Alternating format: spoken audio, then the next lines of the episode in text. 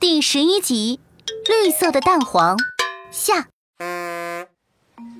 科科看着手中呈现绿色的鸡蛋黄，有一个画面在脑海里闪过，而这个画面正跟绿色蛋黄密切相关。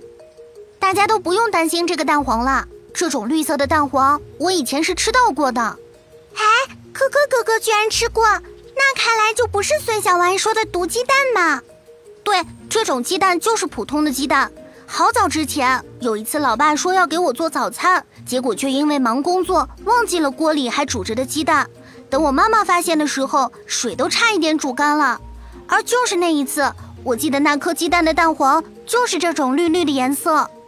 那叔叔阿姨也没说这个鸡蛋不能吃了。嗯，放心，康康是可以吃的。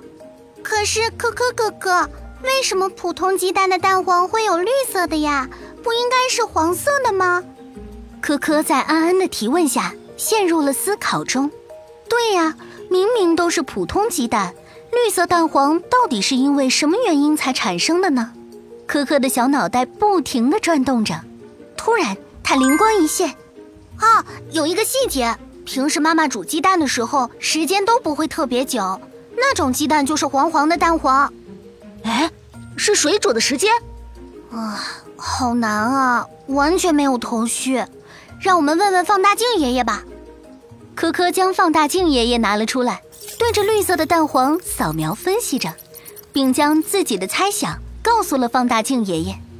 哦，科科开动脑筋。想得很对呀，这蛋黄变成绿色呀，确实跟煮鸡蛋的时间有关系。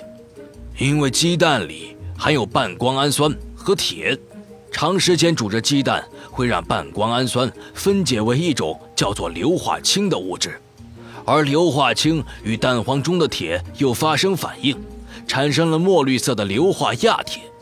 硫化亚铁调皮的给蛋黄表面涂上了颜色。所以，我们呀就看见蛋黄变成绿色了。放大镜爷爷，那这种蛋黄是坏的吗？不不不，康康，蛋黄只是颜色变得不好看了一些，吃到肚子里呀，对我们身体是没有伤害的。有了放大镜爷爷的知识解答，小朋友们总算又能放心的吃着健康营养的水煮蛋了。而夜晚也渐渐来临。天空中有一轮圆月，正偷偷从云层中钻出，他正看着观景台上欢声笑语的孩子们。